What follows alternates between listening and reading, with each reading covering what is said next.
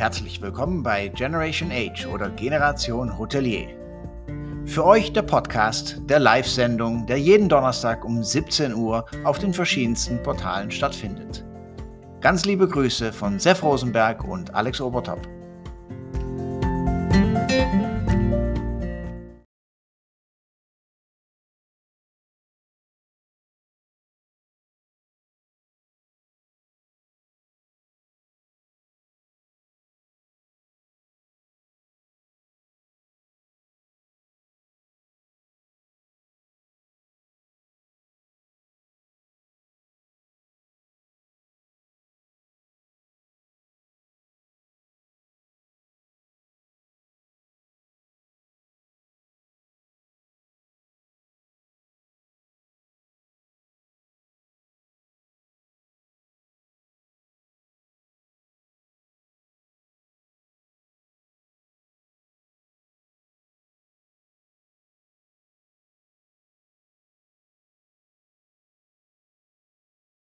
Hallo, hallo, hallo. Ja, wir haben heute den 16. Dezember und natürlich pünktlich um 17 Uhr sind wir live. Äh, heute natürlich wieder aus Berlin. Ähm, ich bin in äh, Hamburg natürlich, aber wir begrüßen einen, den wir normalerweise auch in Hamburg treffen würden. Aber heute ist er in Düsseldorf, äh, in der Gladbacher Region auch unterwegs, weil da kommt er her. Er ist äh, mittlerweile 36 Jahre alt, äh, hat mit 29, sehr unüblich und war natürlich damals in allen Medien, ähm, ja, die Fußball-Bundesliga ähm, AD gesagt, als aktiver Profi, ähm, aber dann natürlich ganz, ganz schnell äh, wieder aktiv geworden in, beim HSV, äh, natürlich in der dritten Mannschaft. Ich glaube, da äh, ist der Spaßfaktor auch noch ein bisschen mit dabei. Ähm, und mittlerweile Präsident äh, des Hamburger Sportvereins. Äh, aber das ist absolut nicht alles, was äh, unser Gast macht. Äh, Im Gesundheitsmanagement unterwegs, äh, Hygiene schreibt er ganz, ganz groß. Zu diesen Themen kommen wir natürlich gleich. Ganz liebe Grüße nach Düsseldorf, liebe Marcel Janssen. Herzlich willkommen bei Generation Hotelier, Sendung 82. Hi. Moin, moin. Moin, ja, schön, dass du da bist. Bist in meiner Geburtsstadt. Äh, und äh, als alter. Das ist schon lange her. Ja, aber ich bin immer noch leider, oder wie ist das, da kommst du nicht von, davon weg, Fortuna-Fan, auch wenn die irgendwie komisch spielen die Saison. Und wir mussten ja Marcel umsetzen, weil er saß vorhin und da war so ein komisches blau-weißes Logo da hinten mit irgendeiner S und eine Zahl und dann äh, hat es aber, das ging ganz gut. Dieser neutrale Hintergrund ist viel besser als dieser S04, dieser Ort. Ja, und vor allem äh, Borussia Dortmund nicht. Du bist ja Borussia Dortmund-Fan, äh, das wollen wir natürlich auch nicht sehen. Äh, ja, das, das ist aber blau deswegen, unterwegs. Das ging so nicht zusammen, aber schön, dass du da bist und äh, ist auch, äh, ich habe mich auch gefreut, weil wir so viele Themen heute ansprechen können äh, neben, äh, neben Fußball auch noch andere und ich denke mhm. mal, das wird, das wird interessant und als äh, Weihnachtshighlight für uns auch was Schönes. Klar. Also unser Geschenk. Und hallo Alex nach Hamburg. Ja, wie geht's dir, Marcel? Äh, ne, es ist äh, natürlich eine komische Zeit. Äh, dann haben wir Zuschauer, dann haben wir keine Zuschauer. In manchen Bundesländern dürfen die Zuschauer noch dabei sein. Ich war am äh, vergangenen Sonntag auch beim äh, 13-0-Erfolg äh, des HSV mit im Stadion. Äh, war toll, war trotzdem irgendwie komisch. Äh, wie geht's dir in der aktuellen Situation? Ja, vielen Dank. Ja, mir geht's erstmal Gott sei Dank sehr gut und äh, Familie, die ich jetzt hier besucht habe, ist auch, auch gesund und munter, auch alle fleißig geimpft. Von daher denke ich auch äh, gut gerüstet sozusagen für diese, für diese verrückte Zeit. Und äh, ja, wie ihr mhm. eben gesehen habt, wir mussten den Platz dann wechseln. Der, der Bruder meiner Freundin ist Schalke-Fan und der Hintergrund war nicht so gut. Jetzt haben wir wieder einen neutraleren Hintergrund. Ähm, das Schöne ist aber mit der Besonderheit, äh, Samstagabend ja HSV gegen Schalke und da wird der Bruder natürlich mit dabei sein und wird nochmal ein, ein schönes Spiel. Und ansonsten ja zur Situation. Ja, du hast es eigentlich gesagt, es trifft ja äh, alle, es trifft ja nicht nur den, den Fußball in dem Sinne, sondern ja auch euch, eure Branche, mhm. eigentlich jeder. Wer ist nicht davon betroffen, äh, von diesem Hin und Her und von dieser Unsicherheit, von, von, von, von dieser Zeit aktuell. Und von daher sind wir froh, dass wir A, weiter trainieren können, B, äh, glaube ich, muss man aber auch weiterhin mutig bleiben. Und wenn man unter 2G-Bedingungen mhm. Sachen machen kann, sollte man auch mhm. mutig bleiben. Und äh, es wird sich ja das Virus nicht in Luft auflösen, ähm, sondern mhm. es wird ein Stück weit unter uns sein und deshalb ist Hygiene halt eben wichtig, aber finde ich auch ein bisschen mutig zu bleiben und zu sagen, unter guten Hygienebedingungen, unter 2G, das auch mit den Geimpften, dass man dann auch wirklich sagen sollte, die, das normale Leben muss auch langsam wieder zurück. Und ich glaube, ja. das ist ganz, ganz wichtig. Gerade noch viel wichtiger für unsere Kinder und Jugendliche, ähm, mhm. die jetzt zwei Jahre ihres Lebens, glaube ich, schon so viel Schaden erlitten haben, äh, gerade in spezifischen Altersgruppen, dass wir da jetzt gar nicht mehr drum herum können, äh, endlich mal unsere Hausaufgaben zu machen, äh, die Strategien auszurollen und äh, damit zu leben. Ich glaube, das muss auch der Fokus sein. Mhm. Ja. Äh, mal so, wenn wir dieses, äh, die Pandemiezeiten, Fußball, hat mich immer gewundert. Ich weiß nicht, wie die Spieler wahrscheinlich vor dem, vor jedem Spiel müssen sie wahrscheinlich einen PCR-Test machen oder äh, sowas ähnliches. Da gab es ja auch letztens eine Diskussion, impfen, nicht impfen. Ein äh, recht bekannter Spieler wollte sich erstmal nicht impfen, dann äh, wird er sich jetzt doch impfen, nachdem er erkrankt worden ist. Wie, wie siehst du denn das? Also, das interessiert mich persönlich. Es hat nichts mit dem einen Spieler zu tun. Aber generell, ich meine, das ist ja ein sehr körperbetontes Spiel dann auch und du kommst zusammen und dann ist ja so, äh, wir entfernen uns voneinander und die Spieler müssen ja, quasi müssen nicht, aber die treffen sich schon äh, zwischendurch. Wie siehst du denn das mit dem Impfen und, und alles so? Ja, ich glaube, ich würde es erstmal A, gesellschaftlich gar nicht immer so sehr, wie es immer versucht wird, zu vergleichen und zu unterteilen. Ich meine, du hast die Möglichkeit, dich heutzutage impfen zu lassen. Wir wissen, dass es gut funktioniert. Und ähm, der ja, benannte Spieler, wo alle wissen, glaube ich, worum es geht, der hat, glaube ich, jetzt mhm. selber gemerkt, ähm, dass es vielleicht eine Fehlentscheidung war, denn äh, Mitspieler, die auch schon von Corona betroffen waren, waren geimpft und waren nach kürzester Zeit wieder gesund und munter auf dem Platz. Wenn mhm. er jetzt deutlich länger ausfällt, das ist ein Zeichen. Am Ende sage ich, ähm, zählen für uns alle das Gleiche und da muss auch keiner besonderer oder Lob werden, aber es darf auch nicht sein, da wo Dinge gut funktionieren, wo Strategien aufgehen, ähm, dass man dann alle wieder versucht, in einen Topf zu schmeißen. Äh, man ist schon so ein bisschen verantwortlich selber für sein, für sein Umfeld, sein Ort ähm, und da glaube ich, machen andere Bundesländer es gut, andere mhm. weniger gut. Und deshalb äh, hoffe ich, dass wir nicht in so eine Diskussion kommen, sondern mein Verständnis von Demokratie ist, ähm, dass am normalen gesellschaftlichen Leben teilzunehmen, bedeutet, dass ich mich impfen lassen muss. Das ist doch ganz mhm. einfach. Das ist demokratisch. Wenn ich mich nicht impfen lassen möchte, was ja völlig in Ordnung ist, also wenn jemand sagt, ich möchte es nicht, dann mhm. würde ich das nicht verteufeln, aber er kann nicht den gleichen Anspruch haben wie die Masse der Gesellschaft. Das ist dann mhm. einfach Demokratie. Und ich, was mich ein bisschen wundert, ist, dass wir Menschen Sachen in uns reinstopfen über Jahre, Jahrzehnte, wo wir nicht hinterfragen, was wir essen, was wir trinken und was weiß ich, was wir nicht noch alles mit unserem Körper anstellen und ähm, wie viele Impfungen wir schon über uns ergehen lassen haben, weil wir in Urlaub fliegen wollten, wo hm. wir nie auch mal nur annähernd nachgefragt haben. Und jetzt, wo es um eine richtig schlimme Pandemie tatsächlich geht, um, um ein sehr, sehr gefährliches Virus, ja, äh, sind wir alle auf einmal übervorsichtig mit unserem Körper und äh, hm. wollen jetzt ganz besonders aufpassen. Und da muss ich sagen, dann im demokratischen Verständnis bei mir ist das dann bitte lasst euch auch alle impfen, dann leben wir auch gemeinsam wieder unser Leben weiter.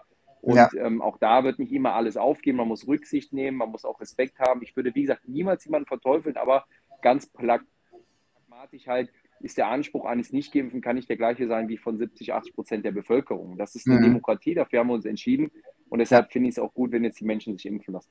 Ja, bin ich bei dir. Ähm, ne, äh, in, in, meiner Ankündigung habe ich ja über die verschiedenen Sachen, die du äh, machst, gesprochen, aber ne, das Thema Gastronomie ist natürlich auch äh, bei uns immer wieder in der Tagesord an der Tagesordnung und bei dir natürlich auch, weil du hast äh, vor ein paar Jahren äh, zusammen mit Steffen Hensler das Kineloa hier in Hamburg äh, eröffnet und ja, auch in der Hinsicht natürlich betroffen durch diese Pandemie. Ähm, wie, wie ist es wieder angelaufen, äh, ich sag mal seit Juni, weil da ging es ja wieder ein bisschen los. Äh, und natürlich die Personaldebatte haben wir ja äh, auch regelmäßig. Äh, wie hat sich das bei euch entwickelt? Ja, wie für alle ganz, ganz schwierige Zeiten, klar, weil, weil du auch immer wieder vor neuen Herausforderungen stehst, neue Regeln, neue Änderungen. Ähm, und wir sind froh, sind einige Stammgäste oder schon ordentlich auch wieder zurückgekommen. Es gibt aber ganz mhm. unterschiedliche Phasen. Das Thema Homeoffice ist ja für die Innenstadt ja ganz mhm. neu dazugekommen, dass sie dadurch viel weniger belebt ist als, als sonst, beziehungsweise viele Firmen halt noch äh, im Homeoffice ak aktuell viele ihre Mitarbeiter haben. Demnach hat sich so langsam ein bisschen wieder eingegroovt ähm, und ja, muss unserem Team da ein ganz großes Kompliment machen, die da vor Ort wirklich A, gutes Essen, aber einen guten Service und auch dafür kämpfen, dass auch wirklich alles eingehalten wird. Und wir hatten auch bisher, toi, toi, toi, lief das alles vernünftig und gut ab. Mhm. Und ähm, trotzdem warten wir, wie alle, wie ihr, wie alle, wie alle Branchen ja. darauf, dass ein Stück Normalität in 22 kommt. Und da sind wir ein ganz großes Stück weit von weg. Aber es ist schön, dass man eben unter den Bedingungen, wenn man eben geimpft ist, dann auch wieder essen gehen kann. Und ich mhm. glaube auch gerade die Gastronomie hat ja insgesamt sich von einer sehr, sehr guten Seite gezeigt. In der gesamten Pandemiephase war es immer mal ja. wieder ja wieder möglich, essen zu gehen. Und es sind sehr, sehr, sehr wenig Fälle bekannt, wo man sagt, oh, da waren die Essen und danach mhm. äh, ist das Virus ausgebrochen. Also von daher ja. muss man sagen, ähm, muss man das auch ein bisschen positiv bewerten, dass äh, die Gastronomie insgesamt schon einen sehr, sehr guten Umgang damit gefunden hat. Ja. ja. war ja auch so, dass sogar das RKI in, äh, äh, dieses Jahr in einem, einen der Berichte, die machen immer Wochenberichte, stand explizit drauf, dass auch Restaurants und Hotels keine Spreader sind. Und das ist so hm. äh, für uns auch ganz wichtig. Also wenn du 2G einhältst, ich denke, in einigen Städten gibt es 2G plus. Äh, manchmal stört so ein bisschen da wirklich von Stadt zu Stadt oder von Bundesland zu Bundesland hast du dann andere äh, Bestimmungen. In München haben sie jetzt die ähm, äh, ähm, darfst du jetzt äh, bis spät, äh, Silvester bis spät in die Nacht feiern. Äh, also das ist so gerade München, Bayern, wo die Inzidenz viel höher sind als in Berlin oder Hamburg, weiß ich jetzt nicht, aber in Berlin sinkt sie ja zum Glück. Und ich glaube auch, also ich hoffe auch, dass die Restaurants ähm, nicht diesen Schaden wie im ersten Mal, also in der ersten Welle dann oder zweite mhm. Welle bekommen haben, weil wir sehen dann schon, dass die Leute rausgehen wollen, dass es da wirklich äh, viel, äh, viel Wille drin ist. Wenn du, wenn du dir jetzt, sag ich mal, wenn du jetzt die Möglichkeit hättest, wie, wie sehr siehst du die, äh, das Potenzial äh, generell aus deiner Sicht von der hm, Gastronomie? Siehst du da viel Zukunft? Würdest du noch ein Restaurant öffnen, wenn du, wenn du es nicht nur könntest, aber sag ich mal, ja, wenn du es könntest? Hm, das überlegen wir also ähm, insgesamt. Ähm, andererseits sehen wir natürlich auch, ähm, wie wir in zwei Jahren es nicht geschafft haben, eine konstante Strategie zu bekommen und eben mhm. äh, gut gewappnet zu sein. Also nicht wir persönlich mit unseren Unternehmen. Ich glaube, wir waren relativ schnell in der Umsetzung und in der Stabilität. Aber wenn ich mir gucke, was das Ergebnis von zwei Jahren Corona ist und auch von zwei Jahren Corona-Politik ist, da muss man mhm. sagen, da ist äh, Nachholbedarf. Deshalb äh, Planungen in solchen Zeiten sollte man ein bisschen aufpassen. Fakt ist aber auch, dass A, die Leute natürlich erst recht sich wieder nach Geselligkeit zum Glück sehnen werden, nach Kontakten, mhm. nach dem Austausch. Und dazu gehört natürlich auch das Essen. Äh, von daher äh, blicke ich prinzipiell nicht, nicht, nicht schlecht in die Zukunft äh, für, für die Gastronomie. Im Gegenteil, weil ich glaube, dass es auch was ist, ähm, wo man sozial eben zusammenkommt und wo man ja sieht, dass es ja auch kein Treiber der, der jetzigen Pandemie eben war, sehe ich da schon mhm. insgesamt eine große Chance. Persönlich muss man es dann bewerten. Ich finde, ähm, es wird einen großen Wandel geben in der Gastronomie. Man muss, man muss sehen, dass sehr viele Eigentümer oder Vermieter auf einem ganz hohen Ross gelebt haben, was mhm. so nie wieder gehen wird, wo du ähm, das gar nicht umsetzen kannst äh, an, an, an Miete, was, äh, was, was du bezahlst selber. Ähm, das ist ein Riesenwandel, den betrifft auf jeden Fall mal Hamburg. Äh, andere mhm. Städte kann ich nicht so gut beurteilen ähm, weil wir müssen ein Angebot schaffen. Und wir müssen die Innenstädte natürlich auch attraktiv halten und gestalten und äh, das ist eine große Herausforderung. Ja, ähm, äh, was äh, ich glaube vielen Fußballliebhabern äh, bestimmt interessiert, die natürlich auch in der Hotellerie aktiv sind. Ähm, in deiner aktiven Zeit, was hast du an den Hotels auf der einen Seite geschätzt, weil du warst ja viel, mindestens jede zweite Woche äh, warst du in einem Hotel unterwegs, äh, wahrscheinlich eigentlich jede Woche. Ähm, und äh, was war dir vor allem auch wichtig? Also das stimmt, als, als noch aktiver Spieler und dann auch gerade Nationalmannschaft oder wo wir auch viel international äh, gespielt haben, egal ob mit dem HSV, mit Bayern.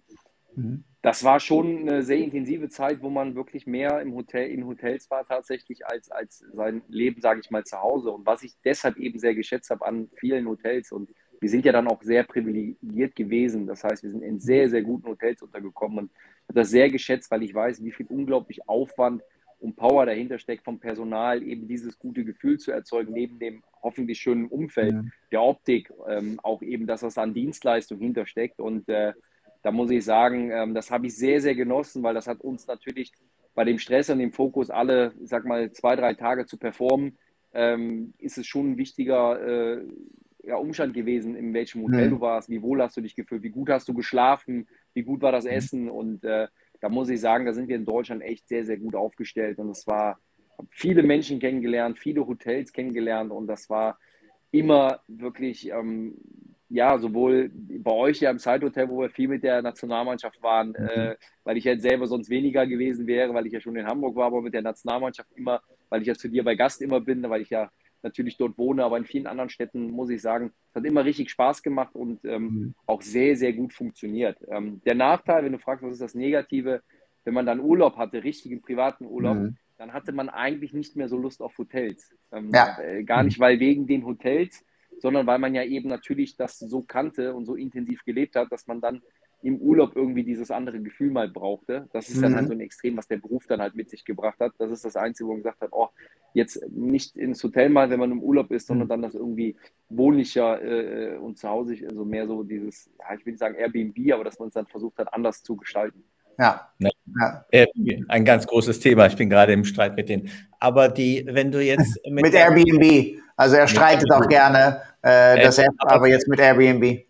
Ja, mit dir auch streite ich auch gerne, aber du lässt mich ja zwischendurch mal ausreden.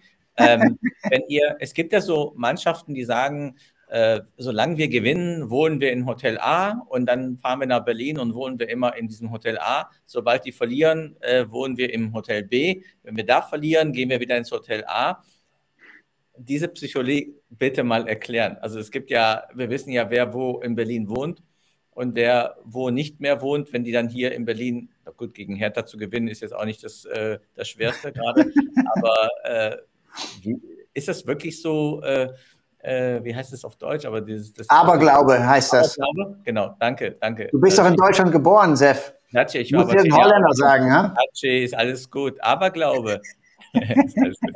Aber ist das wirklich so, äh, groß, ein, so ein großes Thema, Aberglaube? Danke, Alex, auch wirklich. Ich, ich glaube tatsächlich, dass es ähm, bestimmt ein Thema ist, weil es euch ja auch aufgefallen ist. Ist aber, glaube ich, ein Thema, was sich mehr auf der Ebene Trainer, Teammanagement, Teammanager, der das organisiert, eben abspielt, weil die natürlich die Vergleiche haben und dann genau schauen, ah, da habe ich gebucht, da habe ich es organisiert, dann haben wir gewonnen, haben wir verloren. Das kann ich mir schon vorstellen, mhm. dass es immer mal wieder ein Thema ist, dass man versucht, Veränderungen, Reize zu setzen. Das kriegst du als Spieler dann etwas weniger mit, weil du dann ja eh vom Trainingsplatz und dann irgendwann losfährst und dann im, im Hotel ankommst. Aber das kann ich mir schon vorstellen, dass es dem einen oder anderen Verein äh, auf den Entscheiderebenen, die dann die Reise planen und organisieren, schon überlegen, hm, wie war es denn da? Hatten wir da ja. Glück, haben wir da gewonnen? Und äh, witzig ist es natürlich dann, wenn du zwar gewonnen hast, aber eigentlich total unzufrieden mit dem Hotelaufenthalt warst, ob man dann trotzdem wieder reingeht. Dann hätte man gesehen, mhm. wie groß der Aberglaube ist. Ja.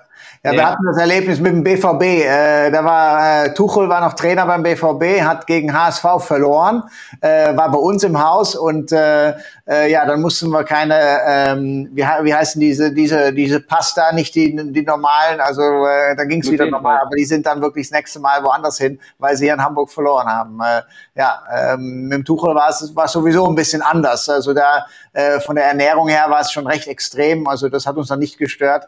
Ähm, aber der FC Bayern, ne, auch äh, dein ehemaliger Club, ähm, äh, ja, waren regelmäßig hier bei uns und äh, ich hoffe, dass der HSV auch wieder aufsteigt, sodass äh, nicht nur da, das gefeiert werden kann, aber vor allem auch dann äh, bei uns natürlich der FC Bayern wiederkommt. Ja. Ähm, ja. Ich kenne einen ehemaligen äh, BVB-Spieler, der, äh, der war dann, der hat mir so ein paar Sachen auch über Tuchel erzählt und sage, das ist, muss auch ein sehr interessanter Mensch sein, der Tuchel. Mhm. Wobei erfolgreich ist er auch ein bisschen. Klar. Kann ich aber ganz kurz vorgreifen, ähm, Alex, du hast ja eh keine Frage zu stellen. Ähm, der, äh, Ernst Georg äh, hat eine Frage ge gestellt, die ich auch an dich stellen wollte, ist, ähm, hat Marcel auch die Herausforderungen in Sachen Mitarbeitergewinnung oder hilft der prominente Name? Also ist jetzt wirklich, äh, die Frage kam mir auch. Danke, lieber ähm, Ernst Georg. Ähm, ich rufe dich morgen nochmal an. Ich habe eine andere Frage für dich. Ähm, und habt ihr im, im HSV auch diesen Mitarbeiterschwund oder die Probleme, Mitarbeiter zu gewinnen, wie in vielen anderen Branchen? Also es ist ähm, definitiv eine, eine, neue Herausforderung geworden, eine viel größere, als sie eh schon war, sage ich mal. Ähm, viel mehr mhm. jetzt beobachtet bei den jungen Unternehmen, Startups äh, oder auch bei Unternehmen, die ich kenne, Mittelständlern, etc., dass das schon ein Riesenthema ist. Mhm. Ähm, dass da auch bei vielen so ein Wandel ist, weil Corona ja natürlich auch bei jedem nochmal so, auch manchmal im Positiven, ja auch nochmal so, eine, so einen neuen Gedankenanstoß über das eigene Leben zu reflektieren, mhm. mal zu gucken. Ähm, und man merkt gerade, dass da sehr, sehr viel im Umbruch, im Wandel ist bei den Menschen, logischerweise. Es ist ja meistens immer nach ja, nach, nach irgendwas, einem Ereignis oder mehreren Ereignissen, in dem Fall jetzt fast über zwei Jahre, wo dann viel passiert, das merkt man schon deutlich. Und äh, mhm. dieser Wandel, auch gesellschaftlich, auch, dass ähm, viele Themen für Mitarbeiter wichtig sind im Fokus, wofür steht das Unternehmen, was macht das Unternehmen, wo will das in Zukunft hin und gar nicht so der Faktor, äh, hole ich den letzten Euro Gehalt da mehr raus, sondern mhm. auch, auch die Identifikation. Ist ein unglaublicher Wandel. Es war ja. auf jeden Fall komplexer, aber ich will auch sagen, ähm, es ist, ich finde es schön, wenn Menschen sich mehr Gedanken über sich und über ihr Überleben machen und auch mhm. damit mhm. darauf achten. Beim HSV ähm, hast du natürlich auch das, äh, einen kleinen Vorteil oder allgemein, glaube ich, im Profifußball, ähm, dass du diese Emotionen hey, extrem halt hast mit der, mit der Verbindung eben zu dem, zu dem, zu dem Sport als solcher. Und das hat eine mhm. große Kraft. Ich glaube, das geht allen Vereinen hoffentlich so, gehe ich aber auch von aus, weil das sind ja auch sehr, sehr gute Arbeitgeber. Also von daher, ähm, du hast ja bist vielleicht irgendwo auch HSV-Fan als Beispiel oder einen anderen tollen Club ähm, und arbeitest dann für den. Das schafft natürlich nochmal eine ganz andere Bindung. Ich glaube, da haben Startups oder meine anderen jungen Unternehmen, wo wir drin sind, da haben wir es deutlich schwieriger äh, als, mhm. als, äh, als vielleicht mit den Emotionen äh, einer, einer, einer traditionellen Marke. Ja, ähm, ne, wir, haben, äh, wir haben ja in den letzten Jahren einige Themen zusammen gehabt, äh, Marcel. Und äh, ähm, nachdem du ja ausgeschieden bist aus dem Profifußball, ähm, hast du dir viele, viele Gedanken gemacht. Äh, äh, ihr wart sehr privilegiert als äh, Profifußballer. Ihr hattet medizinisch alles, was ihr gebraucht habt. Ähm, und ähm, dann hast du gesagt, boah, wenn meine Eltern damals, als sie gearbeitet haben, äh, ne, als sie ähm, ähm, in ihrer Karriere ähm, ja die verschiedensten äh, Jobs hatten, wenn die, wenn wenn wenn man so um sich um die gekümmert hätte, damals, würde es so vielen Leuten besser gehen. Ähm, kannst du unseren Zuschauern mal ein bisschen erzählen, was, äh, äh, wie, was da so war äh, und was du vor allem auch entwickelt hast in den letzten Jahren und, äh, und vor allem auch nochmal, warum? Ja, vielen Dank. Ja, es geht, es geht am Ende darum, ich habe natürlich für mich, ähm, ich komme aus dem Rheinland, aus Mönchengladbach, ähm, bin ganz klassisch aufgewachsen. Äh, meine, meine Eltern haben sehr, sehr körperlich betont gearbeitet. Meine mhm. Mama hat bei Aldi im Lager gearbeitet, äh, halbtags in der Warenannahme, dann nach Hause Essen gemacht, gekocht, die Wäsche gemacht, die Wohnung geputzt.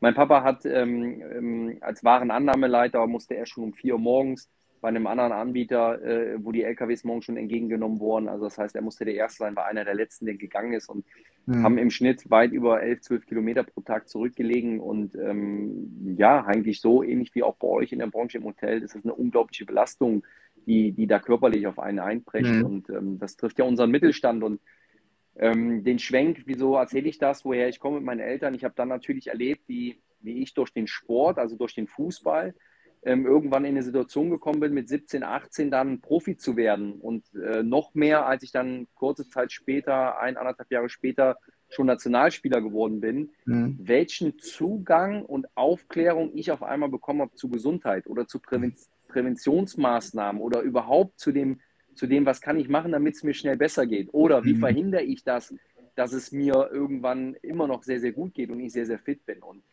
da muss ich sagen, einerseits natürlich extrem gefreut, total privilegiert. Du hast dann die besten Ärzte, den besten Zugang zu Hilfsmitteln, Aufklärung und Analysen äh, zu, zu medizinischen, zu Ernährung und allem drum und dran. Und habe aber auch äh, für mich damals sehr erschreckend festgestellt, dass, was wäre denn gewesen, wenn ich jetzt nicht der Profi gewesen wäre, weil ich natürlich ja. dieses Wissen transformiert habe, um meinen Eltern daran teilhaben Da war nicht alles immer einfach nur mega teuer, sondern es war mhm. einfach auch teilweise Zugang und Wissen und Know-how, was man denn mhm. tun kann. Also in der Ernährung, wie müsste man die umstellen? Was sind eigentlich gute Hilfsmittel? Wo kommt man an die ran? Ja, und ja. das habe ich mir zum Anlass genommen, dann irgendwann während meiner Karriere sehr, sehr früh darüber nachzudenken, ähm, wie kriege ich das denn hin, dass dann eben nicht nur ich oder in dem Fall meine Eltern davon profitieren, von diesem Zugriff auf Gesundheit, ja, mhm. sondern eben auch alle. Und das hat mich sehr, sehr beschäftigt, weil es mich auch sehr traurig gemacht hat, ehrlicherweise, weil mhm. man muss wissen, dass mein Papa schon mehrere Bandscheibenvorfälle hatte durch die harte Arbeit, der trotzdem immer wieder arbeiten gegangen ist, genau wie meine Mama, die dann eine Rücken-OP mal hatte und dann Reha und dann trotzdem wieder auf die Arbeit geschleppt. Und dann habe ich das Leben der Profis gesehen, also mein eigenes, wie man eben auf diese Belastung halt optimal abgestimmt ist und wie man alles dafür getan wird, dass man fit bleibt. Und dann habe ich mich mhm. immer gefragt, das müsste sich doch eigentlich jedes Unternehmen für die Mitarbeiter genauso stellen. Mhm. Und, und so bin ich halt in diesen Bereich Gesundheit irgendwie reingerutscht, weil ich gemerkt habe, ich kann meine Privilegiertheit transformieren, vielleicht in Gründungen, um mehreren Menschen diesen Zugang zur Gesundheit zu ermöglichen. Was sind das mhm. zum Beispiel? Das sind halt eben die Produkte, die wir als Nationalspieler hatten. Ja, wenn das geht um das Thema Kompressionsstrümpfe zum Beispiel, da denkt mhm. ja viele da draußen noch, das hat was mit Stützstrümpfen und alten Leuten zu tun. Ja. Mhm. Basti Klar. Schweinsteiger, Schweinsteiger, unsere ganze Mannschaft haben immer Kompressionsstrümpfe getragen. Natürlich nicht in Hautfarben, sondern in coolen Farben. Der Müller-Wohlfahrt, der ist durch den Mannschaftsbus gelaufen, hat kontrolliert, ob alle auch Kompressionsstrümpfe anhaben. Ansonsten gab es Geldstrafen, weil man äh, nachlässig mit seiner Gesundheit umgeht, weil es regenerativ einfach so ist, dass die Venen und gerade von unten, von den Füßen herab, über den Knöchel in die Wade und wo die Venen verlaufen, ähm, dass es ab dem 21. Lebensjahr eine Compression, eine Kompression macht für jeden total Sinn. Erst recht für die Menschen, die A, viel gehen und stehen und arbeiten mhm. oder die, die den ganzen Tag viel sitzen, weil sie abgeknickt sitzen. Das sind alles so Kleinigkeiten. Das Thema individuelle Einlagen. Meine Karriere wurde damit überhaupt erst möglich, als ich Einlagen bekommen habe, weil ich immer wieder Rücken- und Adduktorenprobleme hatte. Und dann habe ich mhm. Einlagen bekommen, die in Schuhe gepasst haben aus Materialien. Das habe ich sowas habe ich noch nie gesehen. Äh, genauso wie bei vielen anderen Produkten. Und dann habe ich irgendwann halt gefragt, ja, jetzt kriegen wir die, wo auch immer her, und sie passen, sie helfen. Haben denn auch die Menschen da draußen in Deutschland ganz normal mhm. die Chance, diese auch zu erwerben? Mhm. Ja brauche ich jetzt, glaube ich, nicht ausführen. Ne? Versuch mal als Kassenpatient heute einen Termin zu kriegen beim Arzt. Ja? Dann war es ja, anderthalb Jahre. Also die, Einlagen, Marcel, die, also das habe ich, also die Thema Einlagen, das kenne ich auch. Ich glaube, das hatten wir auch schon mal in irgendeinem ein Gespräch. Wenn ich ich habe es mal erzählt, dass wir das, äh, dass wir das vor, ich glaube, drei Jahren äh, eingeführt haben. Ähm, ne, äh, Marcel hat ja auch ein äh, Sanitätshaus, aber nicht so, wie wir denken, dass es ist. Es ist modern und äh, cool und äh, ja, es wirkt einfach. Ich seitdem trage ich keinen Tag keine äh, äh, Schuheinlagen mehr und ich habe keine Rückenschmerzen und wir sind doch den ganzen Tag unterwegs. Ja, ich mittlerweile nicht mehr so viele Kilometer, äh, vielleicht wie, äh, wie viele meiner Mitarbeiter. Ähm, aber zum Beispiel Mio, unser, unser Porter, äh, wir haben da auch ein kleines Werbevideo gemacht, ne, der läuft zwischen 12 und 18 Kilometer am Tag äh, im Normalbetrieb. Äh, ne, das ist, ist unfassbar, wenn wir unsere Service-Mitarbeiter uns anschauen oder, oder die Küchenmitarbeiter, die auch sehr viel stehen. Ja, äh, viele denken, okay, ich muss Kompressionsstrümpfe oder äh, Schuheinlagen ähm, tragen, wenn es mir nicht gut geht. Nein, nein. Präventiv ist es vor allem sehr, sehr wichtig. Und äh, da haben wir unseren Mitarbeitern äh, äh, komplett diese, diese Schuheinlagen angeboten, die wirklich auf, auf Maß produziert worden sind. Und äh, ähm, ja, da, dadurch entsteht natürlich auf der einen Seite natürlich ein bisschen Wertschätzung von den Mitarbeitern, äh, aber äh, noch viel, viel wichtiger, weniger, weniger Kranktage. Dem Mitarbeiter geht's besser. Und da schauen wir immer weiter, was können wir für unsere Mitarbeiter noch mehr tun, äh, sodass sie gesünder sind sodass sie vorbeugend gesund sind. Und äh, ähm, deshalb glaube ich, ist es äh, extrem wichtig. Und was du auch sagtest, äh, ne, äh, Bastian Schwein, Schweinsteiger, da hatte keine hautfarbenen äh, ähm, Kompressionsstrümpfe. Und äh, nachdem wir uns äh, vor einigen Jahren kennengelernt haben, Marcel, seitdem fliege ich immer auch mit äh, mit solchen Kompressionsstrümpfen, äh, wenn, wenn ich ein bisschen weiter wegfliege, äh, weil es tut einfach gut. Ja. Na, und äh, das Verständnis äh, fehlt, glaube ich, auch sehr viel. Aber ich glaube, die Sache ist auch, ähm, du musst ja auch oft, das, das hast du Marcel gesagt, äh, richtig gesagt, du musst auch zum Arzt gehen, dass man einen Termin bekommen. Jetzt in der Pandemie kriegst du eh keine Termine, äh, weil da noch mehr. Und äh, wir hatten im letzten Hotel, wo ich war, haben wir auch äh, Mitarbeiter äh, eine Massage angeboten. Mhm. Einfach um äh, dann da kommst du äh, automatisch auf den Gedanken, ey, das ist eigentlich ganz gut, weil die Fußball, die Sportler, die kriegen ja auch, die werden massiert und bla bla bla. Mhm. Das machen natürlich auch andere Bewegungen, ist auch nicht, äh, nicht, zu, nicht zu vergleichen, das weiß ich auch. Aber es ist, ich finde, da, äh, da können wir, und da bin ich auch bei Alex äh, und auch bei dir, da können wir viel mehr machen. Das wird auch einiges von der Kasse abbezahlt. Mhm. Klar. Äh, und, und gerade die Schuhanlagen, die du, die ihr genannt habt, das ist von der Krankenkasse zu, äh, zurückzuerstatten oder sogar auf genau. Rezept, äh, wie auch immer.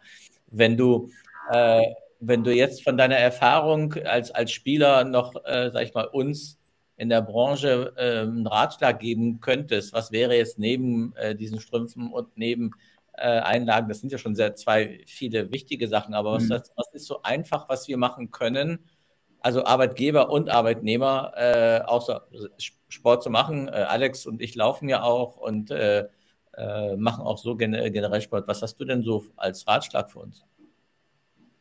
Ja, also erstmal A, weiß ich ja, dass ihr da schon sehr aktiv seid, dass ihr euch sehr, sehr, wie viele übrigens, sehr, sehr viele Gedanken machen, was kann ich für meine Mitarbeiter tun. Das muss man mhm. auch sagen. Es ist jetzt nicht so in, allgemein in Deutschland, dass der Gedanke ganz fern ist. Nur, und das ist so mein Hauptsteckenpferd neben dem HSV, dass ich immer genau in diese Beratung eingehe. Es geht am Ende auch jetzt erstmal gar nicht um das einzelne Produkt, was helfen kann, sondern es geht vielmehr um das gesamtheitliche genau. Gesundheitsmanagement. Genau.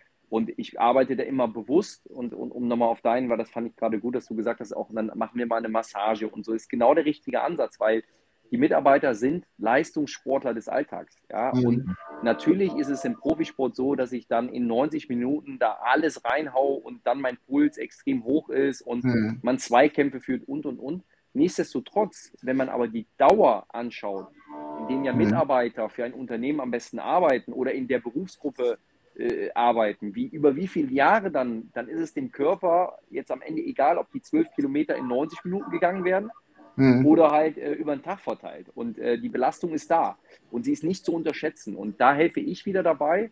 Und das ist das Schöne, was ich im Moment beruflich als auch beratend eben machen kann, meine Privilegiertheit zu teilen, aus dem Leistungssport kommend, für Unternehmen ein Gesundheitsmanagement zu etablieren, was extrem kosteneffizient ist, also noch nicht ja. wirklich teuer ist, sehr wertschätzend ist und dann noch über eine Nachhaltigkeit immer wieder mit Maßnahmen zu unterfüttern. Das sind zum Beispiel, dass man sagt, ne, eine Massage kann extrem helfen. Das Problem ist, wenn der Mitarbeiter natürlich wieder in seinem Muster bleibt, wenn er mit seiner Fußfehlstellung wieder ackert, dann hat er die gleichen Probleme kurze Zeit später wieder. Dann hat er wieder den Nacken zu, dann hat er wieder das zu. Das heißt, dieses ganzheitliche, was kann man tun? Und ähm, sehr individuell. Bei Alex gibt es jetzt einen Mitarbeiter, den er eben erwähnt hat, den wir mhm. jetzt äh, spätestens im Januar nochmal neu unter die Lupe nehmen, äh, mit einem Wirbelsäulen-Screening, um da zu gucken, welche Übungen helfen denn eigentlich und nicht dieses mhm. Pauschalisieren, wir geben hier ein Fitnessstudio äh, und das ist alles gut gemeint, aber am Ende muss man das viel ganzheitlicher betrachten und auch mhm. gucken, wie treffe ich so gut wie 80, 90 Prozent meiner Mitarbeiter und nicht nur ja. die, die eh schon Yoga machen oder die, die sagen, cool, jetzt kriege ich das Fitnessstudio bezahlt, weil die gehen, werden sowieso ins Fitnessstudio gehen, sage ich jetzt mal positiv, sondern mhm. wie können wir wirklich ernsthaft das Thema Gesundheit eigenen Unternehmen mit den eigenen Besonderheiten, eigenen Abläufen etablieren. Und da gibt es mhm. sehr, sehr, sehr gute Möglichkeiten. Das macht einen Riesenspaß und äh, da gibt es erstmal ein Screening, da gibt es einen Austausch, dann guckt man sich die Belastung an, dann nimmt man die Leute mit, dann äh, gestaltet man Gesundheitstage, aber auch so ein bisschen nach Themen, die die Leute auch triggern, weg raus aus dieser langweiligen, dunklen Ecke, auch das Thema Ernährung, das Thema mentales Coaching, das Thema mhm. überhaupt Zugang zu Gesundheit, wie erlange ich den. Und da wollen wir Unternehmen mit unseren Partnern die Möglichkeit geben, das auch wieder zu bekommen. Und da ist der, der erste größte Schwerpunkt ist, wie gebe ich meinem Mitarbeiter, der ja meistens Kassenpatient ist, Zugang mhm. zu Gesundheit. Und da gibt es sehr, sehr effiziente Hebel, wie man das, wie man das tun kann. Ja, ähm, gerade eben kam ein Kommentar rein von Ernst Georg, äh, der sagt, ja, ein gutes, ein gesundes Mineralwasser ausschenken und äh, da sind wir genauso, was wir meistens haben, so ungefähr halbwegs während der Sendung, kommen wir mit unserer ja, Corona-Revolutionsfrage und die Frage wird uns äh, wie jede Woche von äh, staatlich Fachingen äh, gebracht. Ähm, unsere Corona-Revolution ist aber positiv. Was hast du in den letzten 18 Monaten für dich persönlich äh, oder vielleicht auch äh, in deinen äh, Beteiligungen oder für den HSV verändert ähm, durch diese Pandemie, durch diese, äh, diese Situation? Ja, es hat wie bei allen auch äh, bei mir extrem zum, zum Nachdenken gebracht in vielerlei, ähm, aber in erster Linie gar nicht so viel über mich selber. Es ist so mein, mein Spirit, so irgendwie diese Visionskraft auch, auch mit für andere einzusetzen und im Team zu arbeiten. Ich glaube, sonst mhm. wird man auch nicht äh, äh Ehrenamtler eines, eines Vereins oder lässt sich dazu wählen. Ähm, mhm. Das liegt bei mir einfach drin. Aber ich habe gerade dazu genutzt zu sagen, okay, lasst uns doch selbstkritisch mal mit uns wieder umgehen als Deutschland, ja, ohne mhm. dass wir uns jetzt da mit dem Finger auf uns zeigen, was jetzt alles nicht gut ist. Aber lasst uns mhm. trotzdem die Dinge ansprechen und dann aber auch wirklich mal anpacken. Ja. Und als ich dann gesehen habe, was natürlich, so wie wir alle es gesehen haben, die Pandemie mit den Menschen gemacht haben, also gerade die in den Berufsgruppen, Krankenpfleger, Lehrerinnen, mhm. Lehrer, Erzieher, mhm. Mhm. ähm, Ehrenamtliche in Jugendeinrichtungen und Co., die mit unseren Kindern ja. arbeiten, die unter diesen Extrembedingungen ähm, gar nicht mehr wussten, wie es weitergeht, weil auf einmal dieses große Thema der Hygiene und Hygienevorschriften alles reinkam. Ähm, wie kann man denen helfen? Und diese 18 Monate habe ich halt extrem damit genutzt, mit Partnern, mit Freunden, mit, ähm, mit, mit Unternehmen, ähm, eine gemeinnützige zu gründen, die sich mit dem Thema Hygiene auseinandergesetzt hat und klare Strategien für Einrichtungen entwickelt hat damit sie wirklich dieses Thema überhaupt managen können. Ja, Ohne dass wir uns abgesprochen haben. Du sprichst vom Hygiene Circle, oder? Genau, du kennst es ja, weil wir ja genau auf der Tür sind und, und kriegst es ja auch ein bisschen mit. Hm. Ähm, mir hat es unglaublich A, leid getan, mich unglaublich in meinem Ehrgeiz gepackt, als ich immer wieder so viele Menschen vor der Kamera gesehen habe, die gesagt haben, wir müssen das, wir müssen die schützen, wir müssen ja eigentlich das. Es wurde auch sehr viel geredet, aber wenn wir jetzt hm. die zwei Jahre gucken, wir müssen ins Handeln kommen. Und äh, in Hygiene haben wir einen extremen Nachholbedarf. Und eine mhm. Pandemie, das wird nicht die letzte gewesen sein bei der wachsenden Weltbevölkerung und der Drang mhm. des Reisens, der irgendwann wieder ausbricht wie sonst was, brauchen wir Hygienestandards en masse. Und die sind mhm. ganz, ganz wichtig und dringend. Plus der Herausforderung für unsere Kinder und Jugendliche, wie wachsen die denn eigentlich mit diesem Corona-Zeitalter auf? Das Thema der, mhm. der Hygienepädagogik. Also wir haben so viele ernsthafte Themen, die man aber auch wieder wandeln kann in was Cooles. Und so sind wir darauf gekommen, mit meinem Partner, Geschäftsführer und auch vielen anderen gesagt haben, wir wollen eine gemeinnützige GmbH gründen, in der wir eben ähm, die Digitalisierung äh, in Einrichtungen voranschreiten, auf dem Thema immer Hygiene, unabhängig von einer Corona-Pandemie. Und so ist es zum Glück uns gelungen, als Hygiene Circle jetzt in, ja, im Januar, Februar haben wir dann 100 Einrichtungen ausgestattet, komplett mit, mit einer Digitalstrategie. Ähm, und das, das sind heißt, Kitas, ne? Das sind Kinder, äh, Kindergärten. Kitas. Ja. Mhm. Aber es ist eine, eine ähm, tolle, ähm, tolle Idee, gerade auch, ich finde gerade in dieser Zeit auch dieses, äh, wir reden über äh, Impfgegner und äh, hast du ja vorhin auch gesagt, ich glaube, da sind wir alle drei einer Meinung, äh, denn wir müssen auch nicht nur eine Impfung bekommen, sondern auch die Hygiene einhalten, damit äh, mit Händewaschen fängt es ja an, mit Kleinigkeiten bis hin zu, zu anderen Sachen. Ich glaube, das ist, wie schwer war das, die Kindergärten oder diese Institutionen zu überzeugen, äh, bei euch äh, mit, mitzumachen?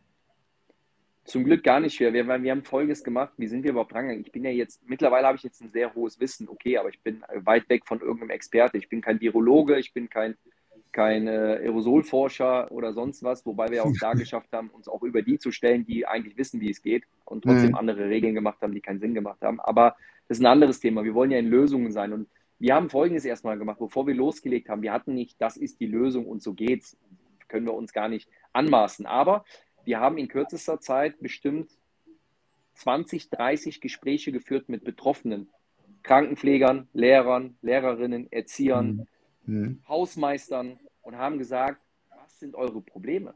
Was ist mhm. eure Herausforderung? Und ich finde, man hat viel zu wenig mit den Menschen geredet, man hat aber Sachen entschieden und Strategien entwickelt, hat aber gar nicht die gefragt, die es nämlich täglich betrifft.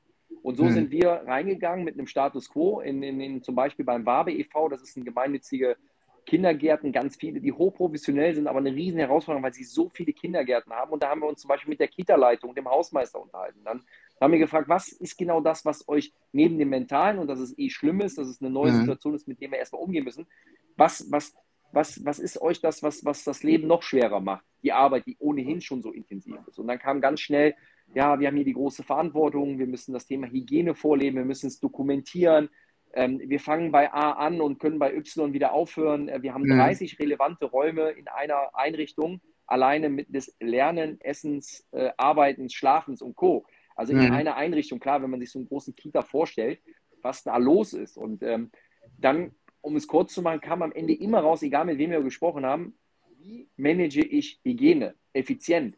Anderes mhm. Beispiel ein Hausmeister, der in der Schule rumläuft und erstmal schauen muss, wo sind überall eigentlich jetzt diese ganzen Desinfektionsteile aufgebaut? Diese Plastikspender, die dann irgendwo in der Ecke fliegen, die leer sind, nicht leer sind, ob sie benutzt werden, weiß kein Mensch.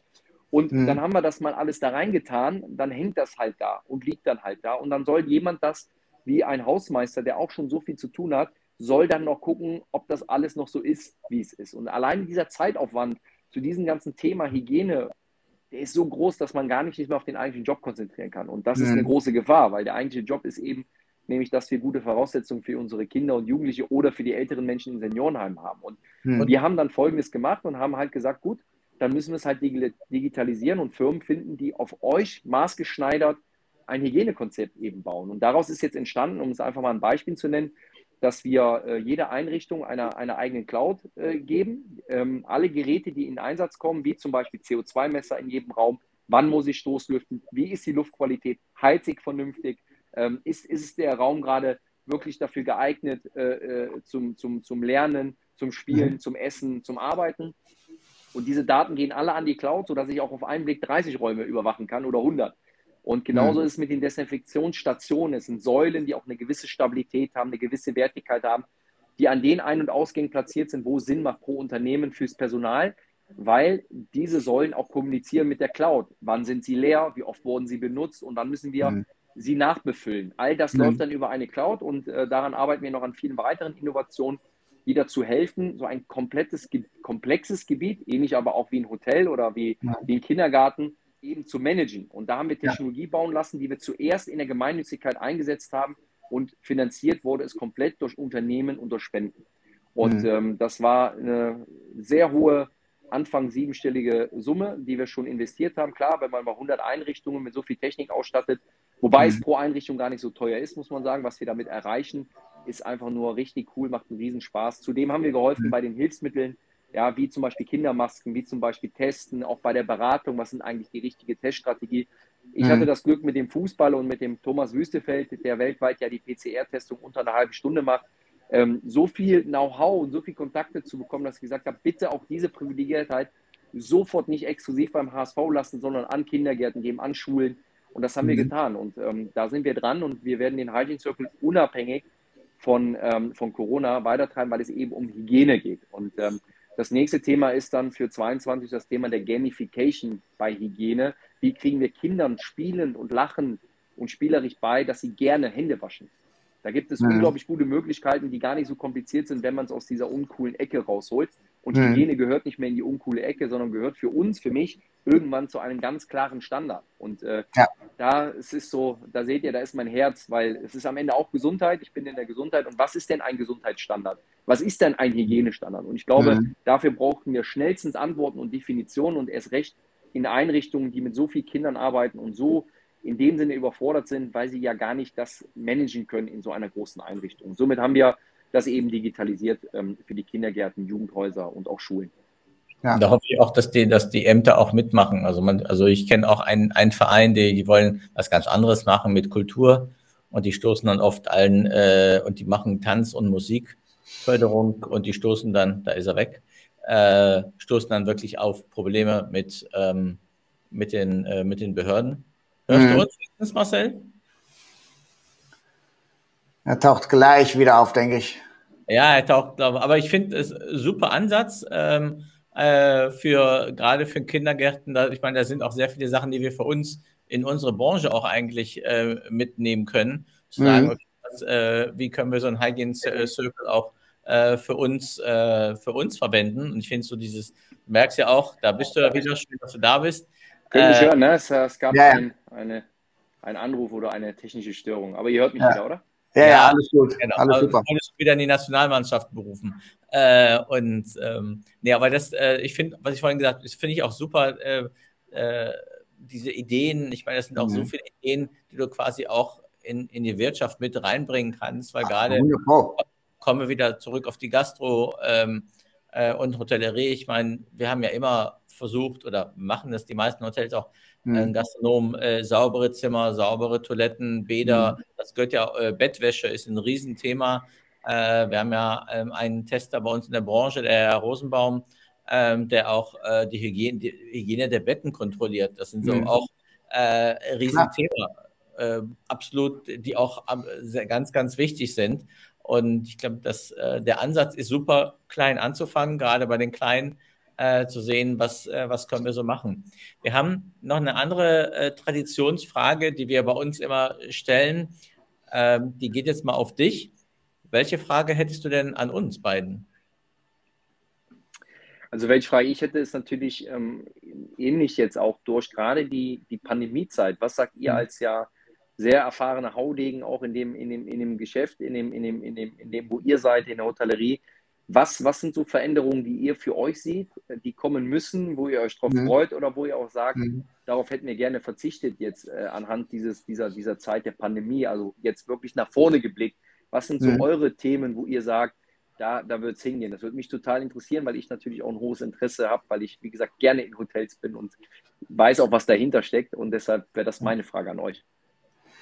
Ja, die, die ganzheitliche Hygiene, das ist einfach das Thema, um äh, unseren Mitarbeitern einen sicheren Arbeitsplatz äh, zu geben. Äh, Hygiene, Gesundheit, äh, Wohlbefinden, weil wenn wenn es den Mitarbeitern nicht gut geht, wird es den Gästen auch nicht gut gehen. Also das muss einfach der Fokus sein. Äh, das ist bei uns seit vielen Jahren schon äh, der Fokus der Mitarbeiter, aber äh, natürlich durch diese, diese Pandemie sind einige Sachen ähm, einfach, ja, ich sag mal, doppelt, dreifach, vierfach äh, schneller jetzt äh, auf uns zugekommen und hat uns nochmal die Augen aufgemacht. Aber was wir nicht vergessen dürfen, äh, zur gleichen Zeit ist auch die Nachhaltigkeit äh, nicht, äh, nicht aus dem Auge zu verlieren. Äh, viele sind gleich umgeschwenkt und sind auf äh, wieder diese mini kleinen Verpackungen gekommen und hatten vor anderthalb Jahren einen, einen unserer, ich glaube, Top ersten zehn Sendungen äh, Jean Ploner und der hat damals schon gesagt, ähm, Nachhaltigkeit ist immer noch wichtig. Und äh, da können wir auch ganz kreativ mit umgehen. Und das muss gar nicht äh, diese kleinen äh, Plastik- oder äh, Aluverpackungen sein. Nein, wir haben kleine Weggläschen, äh, wo man einzelne Portionen reintun kann. Viele haben das dann auch umgesetzt, äh, haben das als Tipp äh, genommen. Und genau diese Kommunikation, wirklich Sachen teilen miteinander, die Best Practices zur Verfügung stellen. Und das ist einer der Gründe, warum wir diese Sendung auch gemacht haben, weil wir wollten uns informieren und wir wollten vor allem auch das Publikum informieren und äh, daraus lernen, äh, was der ein oder andere Kollege, Kollegin äh, macht, was können wir davon auch umsetzen, weil ähm, wir haben die Weisheit nicht gepachtet. Ähm, wir lernen gerne jeden Tag dazu und vor allem, dass diese Offenheit so bleibt und nicht jetzt, oh, ich habe die Info für mich und ich behalte es für mich. Nein, Offenheit mit den Informationen, weil es wird uns allen dann besser gehen und es wird uns allen gut tun. Ja, ich glaube, dass äh, von meiner Seite aus ist, glaube ich, dass wir ähm, für die Zukunft auch ähm, viel für, fürs Personal ein Umdenken haben werden müssen. War schon ja. vorher problematisch und jetzt auch. Und ich glaube, was, was, das habe ich, haben wir auch schon ein paar Mal gesagt, dass wir von der Politik ein bisschen mehr Perspektive gerade für unsere Branche benötigen. Also wenn es immer Lockdown mhm. hin, Lockdown her, dann darfst du keine Gäste reinholen, darfst du doch Gäste reinholen, musst du das Hotel schließen, musst du nicht mhm. schließen. Ich meine, wie willst du Mitarbeiter gewinnen, wenn die sagen, okay, äh, alles gut und schön, ist eine coole Branche und ich mag in der Bar arbeiten oder am Empfang, whatever äh, und so, aber dann sagt die Politik ja, äh, wenn es so weitergeht, müssen wir die Restaurants schließen. Wenn es so weitergeht, müssen wir die Hotels schließen. Dann mhm. hast du natürlich bei den Mitarbeitern ein Riesenproblem, zu sagen, da möchte ich gar nicht in diese Branche gehen. Jetzt hast du eh schon mhm. irgendein schwarzes Loch, wo ganz viele Leute weg sind. In, in mhm. jeglichen Branchen fehlen ja Leute und keiner kann uns erklären, wohin alle sind. Also sag ich mal, ein schwarzes Loch gibt es irgendwo auf der Welt, weil alle weg sind. Aber äh, Spaß beiseite ist, dass wir die Perspektive brauchen und wir brauchen und junge Leute, die in die Branche kommen, die wollen vielleicht im Service arbeiten oder in der Küche arbeiten oder als Barkeeper, Barkeeperin, mhm. whatever. Ja. Äh, die sagen, ich äh, äh, weiß ich gar nicht. Und ich glaube, das ist ein, damit habe ich wirklich äh, sehr, äh, bin ich sehr enttäuscht von der Politik. Gerade in Berlin, äh, Kaleitschi, die äh, zum Glück scheidende äh, Gesundheitssenatorin, die wirklich eine dämliche Aussage hintereinander macht ähm, und äh, dann vor zwei Wochen kurz gesagt hat, die Restaurants müssen schließen. Mhm. Da, was für Panik war denn da?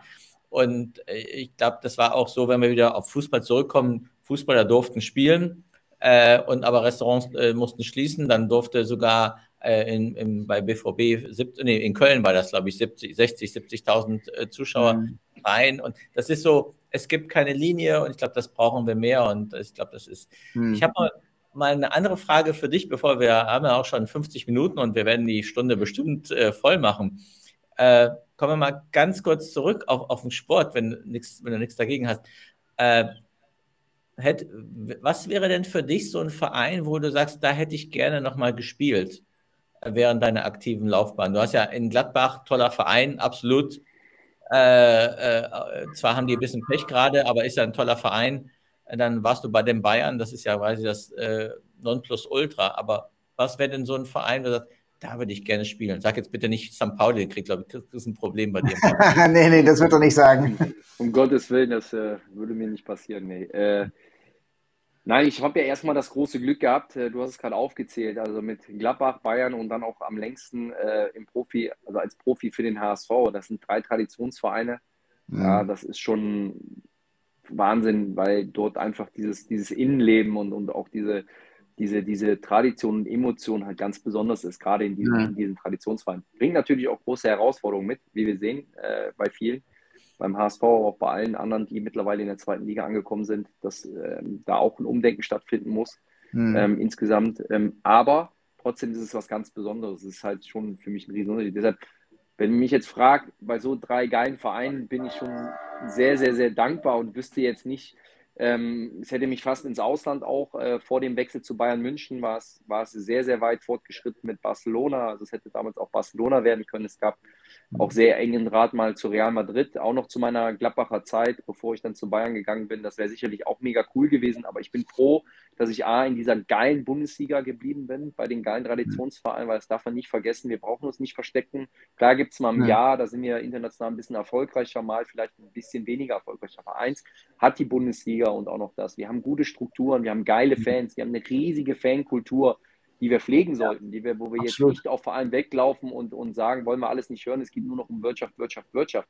Weil mhm. das macht uns besonders und auch die Liga. Und ähm, ob Bayern nun mal ne, dann öfters mal Meister wird äh, äh, und das dann vermeintlich langweilig wird, ich finde es mhm. albern, weil auch da sieht man ja, wie groß die Herausforderung ist, auch im Pokal dann immer weiterzukommen und, und das jedes Jahr zu bestätigen. Ne? Und das gegen Gladbach verloren, ne? Bayern gegen ja, Gladbach verloren. Und, und, und, es ist schwer genug und ähm, klar, es ist sehr beeindruckend und auch verdient, ähm, was da mein ehemaliger Verein, in dem Fall die Bayern, auch machen. Aber trotzdem ist die Bundesliga doch interessant. Sie ist sexy, sie ist cool und es recht auch dieser Zusammenhalt gerade, wenn man guckt, was die ganzen Fans in der Bundesliga also die mhm. aktive Fanszene, was sie auch in der Pandemie unterstützt haben, gesellschaftlich, was da, mhm. was da für Aktionen gemacht wurden. Ich kann mich alleine hier in Hamburg an unseren Fans, was die alles in der, in der Gesellschaft mitgetragen haben, bei mhm. Aktionen. Jetzt sind sie unterwegs äh, und verteilen in den Krankenhäusern kleine Paketverschenke als Dankeschön. Die mhm. haben mit angepackt, die haben lokale Kneipen und Bars und Co. unterstützt und und und. Also der Fußball und der Teamsport und der Sport allgemein hat so eine mhm wichtige und geile Rolle. Aber um nicht zu sehr abzuschweifen, dann darf man nicht vergessen, dass ich mega dankbar bin und auch stolz bin, dass ich diese lange Periode der, der neuen, heranwachsenden, erfolgreichen Zeit der Nationalmannschaft miterleben durfte. Angefangen mhm. Ende 2005 bis einschließlich 2015, auch wenn ich mit einer Verletzung dann an dem, an dem größten Highlight nicht teilnehmen konnte. Aber das eigentliche Highlight war der Weg, Sommermärchen 2006 äh, und dann in, in jedes Turnier zu gehen. Ähm, mit fast 50 Länderspielen und, und zwei Weltmeisterschaften bin ich sehr, sehr dankbar dafür. Und deshalb sage mhm. ich, das, was mir aber gefehlt hat, wenn es jetzt um einen anderen Verein geht oder um ein anderes Umfeld, das musste auf jeden Fall dringend her. Und das habe ich mir ja vor drei Jahren wieder erfüllt. Ich bin nämlich wieder im Amateurfußball und da wollte ich unbedingt hin. Ähm, mhm, und da spiele ich wieder in der Hamburger Oberliga und äh, freitags abends unter Flutlicht oder bei Uwe fast im Garten, kann man sagen, beziehungsweise suchen wir dann in Hamburg die, die Hochhäuser mit dem Licht, wo noch irgendein Platz ist äh, und dann ja. wird gekickt. Und das ist, das ist für mich das Größte, das ist eigentlich für mich mein Ausklang, dass mein Körper, der natürlich auch große Probleme hat, durch viele OPs, viele Probleme und mhm. da noch irgendwie das, solange es so geht, noch mitzunehmen, das ist eigentlich mein Ausklang aus dem Fußball und aus mhm. dem Profigeschäft, dass man wieder dahin geht, wo man ursprünglich mal angefangen hat, nämlich auf den normalen Sportplätzen im Dorf und äh, in den Dörfern. Und das ist so ja. mein Traum, den ich mir erfüllt habe mhm. und wo ich wieder bin. Ich meine, ihr seid zwar leider in der zweiten, Entschuldigung, Alex, ihr seid zwar leider in der zweiten äh, Liga, aber die zweite Liga ist so attraktiv wie, wie noch nie. Mit äh, mhm. äh, Schalke, mit Hamburg, mit Bremen, mit Düsseldorf. Äh, das sind ja wirklich, mit euch natürlich, das sind so wirklich tolle äh, Vereine in der zweiten Liga. Wie gesagt, ich hoffe, ihr steigt auf, neben Düsseldorf, die wahrscheinlich nicht aufsteigen. Aber du hast auch in der ersten Bundesliga Mannschaften wie äh, wie Freiburg oder auch äh, immer, immerhin Dortmund auch noch mit, äh, mit ein, oder Frankfurt, die quasi jeder abgeschrieben hat diese Saison und sind jetzt auf Platz vier oder fünf äh, und äh, überraschen quasi von Spiel zu Spiel immer mehr. Ich meine, das ist wirklich auch, das macht die, der, die Bundesliga wirklich super attraktiv äh, erste wie auch zweite Liga. So, sorry, Alex, jetzt bist du. Nee, alles gut. Nee, ich wollte noch mal ein ganz, ganz kurzes Statement rauslocken äh, bei Marcel. Ist die äh, Nationalmannschaft wieder sexy und cool jetzt? Weil wir hatten ja ein paar Durstjahren äh, ne, mit, äh, mit der WM in äh, Russland und äh, Europameisterschaft und so weiter. Aber jetzt, dass Hansi Flick ähm, ja, das Ganze äh, im Griff hat, ist sie wieder ein bisschen sexy und äh, vielleicht ein bisschen nahbarer geworden? Ja, ich glaube aber, das sind diese, diese wellenförmigen Bewegungen, die extrem mhm. sind. Das kann jedes Land, die so erfolgreich waren. Jetzt muss man ja auch fairerweise sagen, und das darf man nie vergessen, dass wir unter Yogi Löw eine unglaublich, außer vielleicht jetzt die eben genannten, äh, die, die letztere mhm. Phase, aber eine Konstanz ja. hatten, dass man immer zur Elite gehört hat. Ja, ja, das ist auch erstmal eine Riesenleistung, immer wieder mindestens Halbfinale zu kommen, über zehn Jahre, also über, über Turnier zu Turnier, angefangen 2-6, 2-8, 2-10 und dann noch mit unserem Weltmeistertitel äh, immer bei der Elite, immer da vorne dabei, dann auch mit dem verdienten, glaube ich, Titel dann irgendwann mal auf die Jahre gesehen, dann einfach mit, mit Brasilien. Mhm. Und ich glaube, ja, jetzt ähm, da eben auch doch sehr, sehr viele gute, junge, hungrige Spieler bei uns, die mhm. da mittlerweile da sind, merkt man auch, dass da auch wieder was zurückkommt. Ich glaube auch mit Hansi Flick jetzt ähm, äh, aus dieser Ära äh, nach Yogi jetzt, dass das sehr, sehr gut passt. Hm. Und dass man, wie das immer halt so ist, dann auch wieder ein bisschen geerdeter ist, wenn man dann eben auch sich das zurückerarbeiten muss, was vielleicht früher mal ganz, ganz lange normal war. Und hm. ich bin da guter Dinge. Ähm, würde das jetzt nicht immer nur an einem Turnier dann eben festmachen, aber wenn ich die Art und Weise sehe, wie wir Fußball spielen, welche Athletik, welche Dynamik wir mittlerweile in, in unserem Kader haben und mit vielen spannenden hm. Spielern, die in zwei, drei Jahren erstmal in dem Alter eigentlich sind, wo du sagst, äh, jetzt, jetzt sind sie an ihrem Reife, an ihrem Höhepunkt, da können mhm. wir sicherlich ähm, einiges erwarten und auch viel Spaß äh, bekommen mit der Nationalmannschaft ja. wieder. Ja, ich bin gespannt. Und äh, vielleicht treffen wir uns ja Holland und Deutschland wieder. Äh, Wäre doch mal wieder schön. Und äh, wer weiß, kommen wir wieder ein bisschen weiter. Äh, wir haben es hin und wieder mal ins Finale geschafft, aber den Titel, äh, ja, wer weiß, holen wir den. Aber wir haben ja Max Verstappen, der letzte Woche oder am vergangenen Sonntag einen tollen ja, Titel Das, das reicht erstmal für euch für die nächsten zehn Jahre. Das ist, das ist Mit wem steigt wir ihr denn auf? Wir sind viel schneller zufrieden, Sef. Wir sind viel schneller ich, zufrieden. Ich bin nie zufrieden. Mit wem steigt nee. ihr denn dieses, äh, diese Saison? Was sagst du? Mit wem steigt der HSV denn in die erste Bundesliga auf diese Saison? Oh, das ist, äh, das ist noch ein langer Weg. Ich meine, du hast eben mal einen Verein als Beispiel genannt, wie, wie Freiburg, äh, zu Recht auch. Ne? Das ist, wenn du halt über, über, über Jahre oder sogar, sogar Jahrzehnte fast dir äh, ein Fundament aufgebaut hast, ähm, dann wird das auch nicht so schnell einstürzen. Und ich glaube, das ist das, wo wir als HSV und aber auch die, die Traditionsvereine, die jetzt auch in der zweiten Liga sind, sich an die eigene Nase fassen müssen und sagen, da gibt es noch kein so ein großes Fundament. Das mhm. gilt es zu errichten. Das ist zumindest unsere Aufgabe am HSV. Wir gucken jetzt nicht nur, steigen wir jetzt irgendwie schnell irgendwie auf und dann ist wieder alles gut, sondern wir müssen uns ähm, das Ganze ganz, ganz tief anschauen und dafür sorgen, mhm. dass wir jetzt wie durch die Pandemie mit einem sehr, sehr beachtlichen Ergebnis, ähm, dass das der Start ist für die nächsten Jahre, ein, eine Stabilität hinzubekommen, aus der man überhaupt raus wieder wachsen kann und stabil ist. Mhm. Und ähm, ja. da müssen wir halt ehrlich sein, es ist andere, alles andere als hanseatisch, wenn man irgendwie, ich glaube, ich weiß nicht, zehn Jahre lang äh, nur rote Zahlen schreibt, dann ist es mhm. schon schwierig, daraus äh, irgendwas äh, entwickeln zu können, wo man denkt, dass das mal irgendwann nachhaltig und mhm. erfolgreich wird. Und die Fans, die wir haben und die Mitglieder, das ist einmalig. Also ich habe es ja bei drei Vereinen erleben dürfen, aber diese Liebe, dieser Support äh, in diesen ganzen schwierigen Jahren, gerade der, der HSV-Fans, das wissen wir sehr zu schätzen. Das nehmen wir überhaupt nicht als selbstverständlich an. Und mhm. deshalb, mhm. umso mehr gucken wir ganz, ganz genau hin und jetzt in die Tiefe auch, um diese Stabilität reinzukriegen, um natürlich mittelfristig muss der Anspruch da auch sein und auch, da liegt der auch, äh, auch aufzusteigen. Aber mhm. die anderen sind auch nicht blöd, die kochen auch mit Wasser und zwar richtig und die haben viel, viel mhm. richtig gemacht in den letzten Jahren und da müssen wir Traditionsvereine bleibe aber beim HSV, müssen wir richtig Gas geben. Und das definiert sich nicht nur über einen Aufstieg, sondern nachher über eine gute Struktur und Fundament. Nachhaltig. Mhm. Nachhaltig ähm, und da haben wir sicherlich noch einiges nachzuholen. Aber wir sind da offen. Ich fand es eben schön. Thema selbstkritisch sein, offen sein. Wir haben, keiner von uns hat die Weisheit gefressen und nee. wir sind froh und dankbar, bei dem HSV sein zu dürfen. Auch ich, dass ich einen Teil dazu beitragen kann, vielleicht dass wir stabil sind, genauso wie meine Präsidiumskollegen, viele im Ehrenamt, die da mittlerweile sehr professionell dran arbeiten, gemeinsam mit der operativen. Und da gucken wir, denke ich, schon auf eine, auf eine gute Zeit. Wir sind ein gutes Team, es wächst zusammen beim HSV und wird aber noch einige Zeit auch dauern. Und wir würden es halt nicht nur, du kannst halt so ein, so ein, so ein emotionales Fußballunternehmen nicht nur über, über den Fußballplatz aufbauen ähm, in, in den Zeiten, sondern du musst es über, über, über gesamtheitliche Strategien eben entwickeln. Ja. Wow, das ist äh, eine Punktlandung. Äh, ne? Ich glaube, bei Hotels ist es genau das Gleiche. Wir sind nicht von heute auf morgen ein Top-Hotel. Äh, da arbeiten wir jeden einzelnen Tag dran. Und äh, ja, Marcel, äh, danke für eine großartige Sendung, äh, tollen Input. Äh, und äh, ja, mach weiter, vor allem bei den Gemeinnützigen. Äh, also äh, da nochmal hygienecircle.com oder hygiene-circle.com. Schaut da mal rein. Äh, das ist eine sensationelle Initiative. Als allererstes natürlich die Kitas, die, die, die jungen Kinder äh, wirklich ein Konzept zu bieten äh, und eine Sicherheit zu bieten auf, äh, auf, auf hohem Niveau. Äh, danke für deinen äh, deinen Input da und äh, ähm, ja, ich freue mich auf alles, was auch äh, bei uns noch äh, vor uns liegt und äh, ja, danke für eine tolle Sendung. Danke, lieber Seth. Danke dir auch, Marcel. Es war super. Ich nehme einen Satz von dir mit. Äh, also manchmal macht ja auch Alex ein paar gute Sachen, dass er danach nochmal einen Satz postet. Ähm, so Mitarbeiter sind Leistungssportler des Alltags. Das ist mhm. so für mich wirklich den Satz, den ich für mich mitnehme.